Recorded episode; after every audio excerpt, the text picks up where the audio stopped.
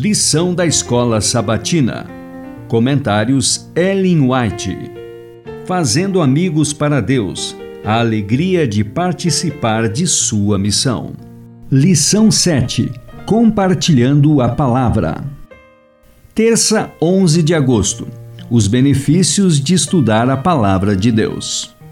Os dez santos preceitos proferidos por Cristo no Monte Sinai foram a revelação do caráter de Deus e deram a conhecer ao mundo que ele exerce jurisdição sobre toda a herança humana. Essa lei dos dez preceitos do máximo amor que se pode apresentar ao homem é a voz de Deus falando do céu às pessoas em promessa Façam isso e vocês não ficarão sob o domínio e controle de Satanás. Não há uma negativa nessa lei embora assim pareça.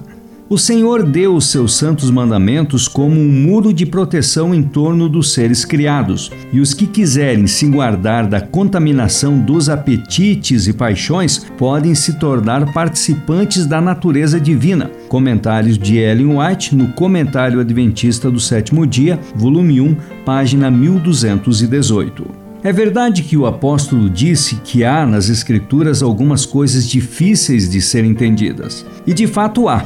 E se não houvesse assuntos difíceis e complexos para se entender, ainda assim o cético, que alega que Deus deu uma revelação que não pode ser compreendida, ainda assim alegaria alguma outra coisa.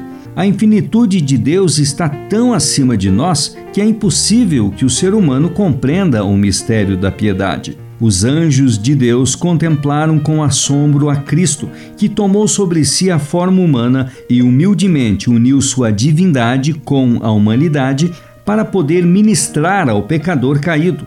Tal coisa é um espanto aos anjos celestiais. Deus nos disse que ele fez isso e devemos aceitar exatamente o que a palavra de Deus diz. Comentários de Ellen White no Comentário Bíblico Adventista do Sétimo Dia, volume 7 página 1022. Desde a infância, Timóteo conheceu as Escrituras. A religião era a atmosfera de seu lar.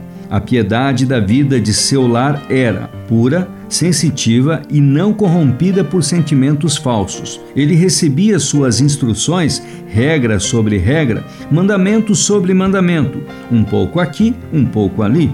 E a força espiritual dessas lições conservaram-no com pureza de linguagem e liberto de sentimentos corruptos. Seus instrutores em casa cooperavam com Deus na educação desse jovem para suportar as responsabilidades que sobre ele eram impostas já na juventude.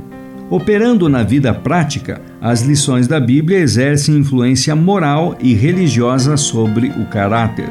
Timóteo aprendeu e praticou essas lições.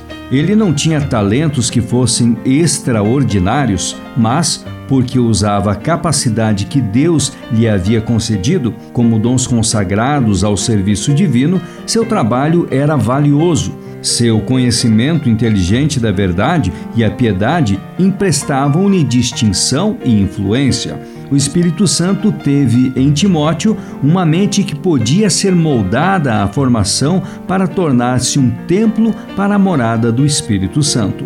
Minha consagração hoje, página 34.